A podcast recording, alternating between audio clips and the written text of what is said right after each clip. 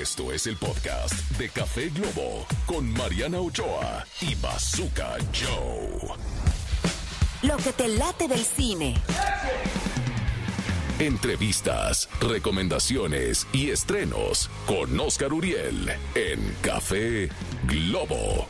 Ok, señoras y señores, amantes del séptimo arte, de las series, de el celuloide, bueno, pues tenemos nada más y nada menos como todos los jueves a Oscar Uriel, nuestro experto en cine. ¿Cómo estás, mi Muy bien, querido oigan, Oscar? ¿qué, pero qué recibimiento de la primera semana, ¿verdad? Y Luego, digo, está mal porque luego está uno haciendo, echándose porras al trabajo que hacemos los tres. Pero todo el mundo lo hace, ¿no? De repente uno quiere verse humilde, eh, enciendes la radio, escuchas un podcast Sí, o sí, ves la sí, sí, tele sí. y todo el mundo se está echando flores. Dije, ¿por qué nosotros no? Si fue un trancazo la semana Claro, pasada. fue, fue un trancazo, la verdad. Lo nos- que yo escuchaba va a su cara, qué fichaje. ¿Qué fichaje? O sea, ¿cómo le hicieron para conseguir a Oscar Uriel? O sea, o sea, Eso, se- sí, primero que nada, pues las relaciones, ¿no? Las Exacto. grandes relaciones que se tienen de todos los aquí en, de en muchos MBS años. de Exacto, muchos señor años. Jesse Cervantes, por supuesto. Exactamente. Y bueno, soy fan de OV7, ya lo dije. Ay, gracias, no, y cómo. Además, ¿cómo iba a decir que no estaba Mariana, caray? Dicen que Pues le- no, no me dan chance, amigos, no me Dicen dan que chance. en las negociaciones hay que ver qué mueve a la persona, ¿no? Es correcto. A ver, lo mueve el dinero. No es el lo dinero, Lo mueve la fama. lo el mueve, dinero no es lo más importante. Dice, lo mueve la relación de OV7 con Mariana. es la música, Ahí fue, la música. Ahí fue donde La entró. música, Ahí oigan. fue donde entró la daga, señoras y, Y esta, señores. esta, esta recomendación es para mi querida Mariana, que se llama La Gran Noche del Pop. Es un documental que produce Netflix. Eh, bueno, de verdad hasta se me pone la piel chinita, porque yo sí soy, I'm that old, that old, that old, that old, que yo recuerdo We Are the World, la canción. sí. Obviamente yo era un Ya sé escui- cuál es. era un escuincle. Era un, ahora resulta, ¿no? Que yo les llevo como Sí, sí, 20 sí, sí. años. No, pero no, no. eh, yo recuerdo cuando salió la canción, estaba yo muy jovencito. eh, No, a, mí, a mí también me tocó. Yo estaba a como en todos nos tocó, exacto. Y ahora a la gente de Netflix se le ocurrió, y aplauso de pie a quien haya sido, hacer un documental porque obviamente está todo grabado. Ajá. El pietaje porque sabían que era una- un evento muy importante. Bob Geldof, quien luego eh, Hizo Live Aid. Live Aid, él ya había hecho la versión en Inglaterra de Do They Know It's Christmas Time at All, ¿te acuerdas? ¿no? sí, Con sí. todos los Britpops y, y todas las estrellas que tienen por allá, que son bastantes y en esa época eran muy importantes. Pero faltaba la versión gringa. Y la versión norteamericana, caray, o sea, eh, tiene un elencazo, o sea, Bruce Springsteen, Diana Ross, eh, Lionel Richie, eh, oh, bueno, cualquier cantidad, Sí, Cindy Lauper, eh, Michael Jackson, sí, por sí, ejemplo, que, bueno, entonces, deciden ellos hacer su versión, eh, el, el productor era Quincy Jones, que es como Dios, ¿no? De la industria eh, de la música, muy inteligente, muy hábil, en conjunto con Bob Geldof. Y eh, crean esta melodía que es We Are the World. Entonces deciden hacerlo después de una entrega de American Music Awards, porque pues obviamente no tenían, todo era, es, era en pro algo. Nadie cobró nada, ni el equipo de producción, ni el equipo de audio, porque todo era para combatir la hambruna en África. Bob Geldof llega y les dice, acabo de venir de Etiopía, pasa esto, hay una necesidad de agua, hay una necesidad de alimentos, entonces pues vamos a entrarle todos a esto. Entonces ahí se les quita como los chistositos, porque estaban todos ahí echando desastre. pues, ¿no? Claro, claro, claro. Entonces, este, es maravilloso lo que sucedió. Se dice que es la noche que cambió la música pop en los Estados Unidos, porque Lego se quedó afuera, ¿no? Entonces, entre todos eh, crean esta melodía, nos podrá gustar o no, pero pues es una de las canciones icónicas del siglo pasado. Totalmente. Y, y es muy emocionante ver porque pues todo estaba grabado. En aquel entonces no había estos teléfonos como el que tiene mi querida Mariana en este momento, pero eh, bueno, había pagado, se había pagado un equipo de producción porque sabían la importancia de Sí. lo que estaba sucediendo ahí. Entonces está documentado como si fuese una nota periodística. Es muy emocionante porque de repente Bob Dylan, ¿no? Que siempre, eh, de hecho hay memes, ¿no? De la cara que tiene cuando están cantando todos la canción y es que él dice, sí, es que yo no es mi tipo de música, no sé cómo cantarla. Y de repente eh, llega Stevie Wonder y hace una imitación de él. que Es muy buen imitador. Y le dice, hazle así, cabrón. Entonces eh, queda viendo Bob Dylan y dice, pues tienes toda la razón, pero lo está imitando, ¿sabes? Y ahí le cayó el 20 a Bob Dylan cómo interpretar la parte que le toca, que aparte lo hace increíble. Y al final, digo, no voy a spoilerar más, pero de los momentos más importantes del documental, que se les va como agua, dura ahora 38 minutos, eh, Diana Ross le dice a Quincy Jones, no quiero que esto termine jamás. Y realmente yo sí creo que es ese momento en particular quedó en la historia, porque ahora estamos viviendo una industria totalmente distinta de la música, Sí. donde eh, realmente los universos se crean a partir de tus redes sociales, de tu, de- de- del equipo que tienes Y manejándote. de colaboraciones, pero antes no existían las Los colaboraciones. featurings que ahora son No, tan famosos, antes era inexistente. Sí, sí, sí, Porque sí, cada artista era un artista y era una marca. ¿Estás Claro. de acuerdo? Y ahora eran muy celosos de Mira, esa marca no cada sé, uno. a mí me choca la verdad la gente. Yo no vivo del pasado y yo creo que ya lo que se vivió, se vivió y lo más padre es lo que viene. Pero sí, eh, lo que te deja ese documental es esa sen- sensación de que esto jamás se va a repetir. Porque la manera y las formas son completamente distintas, ¿sabes? Hoy en día, de hacer música. Entonces, Claro, claro. de verdad, amigos, háganse un favor y si no han visto La Gran Noche La del Gran Pop, Noche del está Pop. en Netflix, véanla hoy en la noche. Si no les gusta, yo les regreso la lana de ese mes.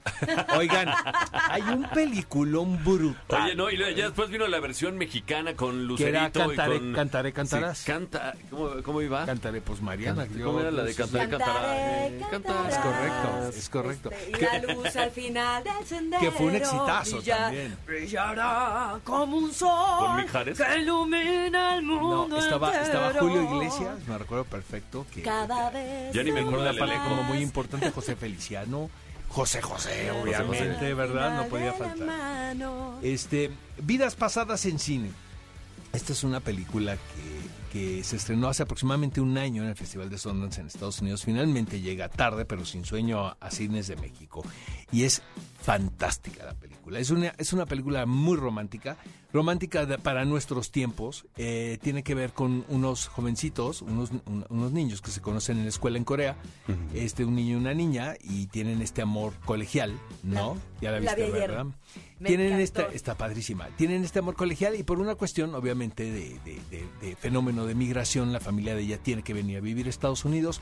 De repente pasan muchísimos años. Ella se convierte en una escritora importante en Nueva York. Ya americana, como sucede, ¿no? Ya, Claro, se fue de pues, niña. Se fue de niña, entonces se educó realmente en los Estados Unidos, aunque eh, siempre eh, deja, te dejan ver este, esta sensación nostálgica que ella tiene por su tierra y por su cultura, Sí. ¿no?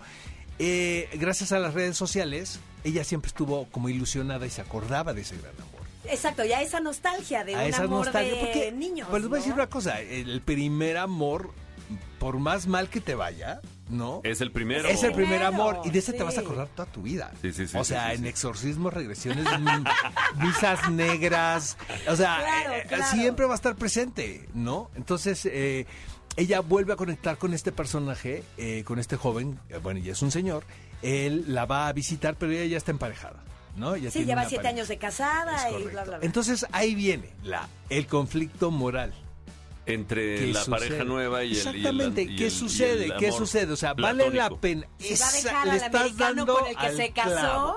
O sea, tú has construido tu vida, porque finalmente, digo, a todos nos ha pasado, creo, los que estamos acá, que nos hemos ido de bruces, ¿no? Porque si no, pues no tiene chiste la vida, ¿no? Pero luego también hemos construido cosas. O sea, has dicho, eh, me conviene esta relación. Y lo dices en el buen sentido de la palabra, no lo estás diciendo de una manera muy fría o empresarial, ¿no? Yo, yo, Sí. lo- yo alguna vez le dije, es que me conviene estar contigo. No me digas eso, yo pues, es de verdad, me Pero tratas bien. yo creo que todos bien. los que estamos O sea, aquí no- lo hemos no- hecho. nos lo estoy diciendo en el buen sentido Ajá. de la palabra, no en el, el ser un vividor y Sí, quedarte sí. con la herencia Sí, de alguien, sí. ¿no? Sino al contrario, decir, esta persona es una persona que es buena para mí. ¿no? Claro. No es una persona Ajá. nociva, no es una persona tóxica. Entonces, eh, es eso o dejar el o, o- o apostar al instinto otra vez y decir, este es el amor de mi vida. ¿Qué haces? Y esa es la disyuntiva a la que la sí. protagonista Ya no se enfrenta. más. Ya no voy a contar, ya les estoy spoilerando todo, pero realmente es una película hermosísima. Ya, ¿con quién se queda ya? hermosa, se la ¿Con Se vi. quién- llama Vidas? Pasadas. ¿Con quién se queda? Celine, el- Celine Song es la directora. Eh, ¿Con quién se queda? Manifiéstenlo en redes sociales, amigos. En este momento vamos a hacer una, una Ya quiero trivia. saber, ya quiero saber si se queda con el... el- Ahora sí que con el que se casó o con el amor de la infancia. Es correcto, vidas pasadas. Y ya para finalizar, bueno, este es el título del cual todo el mundo está hablando en este momento, Totalmente. que es Grisel. Es que ya ves todo. Uy, ¿A qué hora trabajas, Me Mariana? encanta. Durante todo el día y los que padecemos insomnio, ¿verdad? No, bueno, yo me voy a acostar. Yo- temprano, tipo 9 de la noche, pero esa hora prendo la Y televisión. no te quedas, oye, pero no Ya, te y- quedas dormida. o sea, O sea, te- no, son- no eres de las que te no, quedas dormida todavía. me pico, no puedo. Es que ya a mí El se me pasan las dormir, no gotas de. A mí se me pasan No has conocido mi pechito porque todas, todas se me duermen a, la- a los tres minutos. O sea, no, no Te lo juro. no- Pues no ya no lo conocí. No, no, no, no. Esa es una. Otra, amigos, no. eh, Ahora sí que racionen las gotas de ribotril, ¿verdad? Porque si se les pasa una, pues quedan, se quedan roncando, ¿verdad? En el primer episodio. No. Pero bueno, supongamos que tenemos ganas de ver algo. Está Griselda. Griselda Blanco es una, es una figura muy, pues muy controvertida de fines del siglo pasado. También durante los 80, sobre todo, ella tuvo como este boom. Fue, fue la primer mujer poderosa de la que se tiene de la que se tiene historia en el mundo del crimen organizado y de la droga. Del o narco, sea, del narcotráfico. Ella es una colombiana. ¿O será la reina del sur? No, la de- de verdadera y auténtica, de Miami, Miami. la De verdadera y auténtica. Aquí no hay ficción ni Arturo Pérez Reverte ni Kate del Castillo, sí, ¿no? Que es esta mujer colombiana quien eh, emigra a Estados Unidos y justamente pues un, un asunto de coyuntura, ¿no? De cuando empieza el boom, ¿no? De la cocaína. Esta mujer muy astuta, muy inteligente para el negocio, empieza a crear ella un imperio a partir de una de una conducta muy sanguinaria Sí. y muy fría, como si fuese, hace cuenta, la familia Borgia. O sea, te estaban remitiendo a estas dinastías que eran criminales y tremendas y, y las cuales este, tienen el poder de una nación. Eh, obviamente aquí es en los 80 y es esta mujer que es pues es una esposa, es una amante y es una madre, ¿no? Ella tiene, tiene hijos, puros hijos tiene, ¿verdad? Puros hijos, es tres. correcto, ¿no? So- le sobrevive uno. No podemos contarles No qué más, más. le da. no Ya, cuéntanos. Pues te voy a decir una no, cosa, no, lo Pero que qué, gran actuación. Eh, si lo que- alguien dice, ay, Sofía también- Vergara, ¿cómo puede interpretar esta rubia? Bueno, la ponen morena, se puso, o sea, pero no, su y le ponen, un proste- le ponen un prostético en la nariz, sobre Sí, todo. ajá, sí, la nariz sí. Y luego todavía dijo- dice el hijo, Michael Corleone. ¿A quién le pone a su hijo Michael Corleone? Ah, Pero el hijo de ella se llama Michael Corleone, por obvias razones.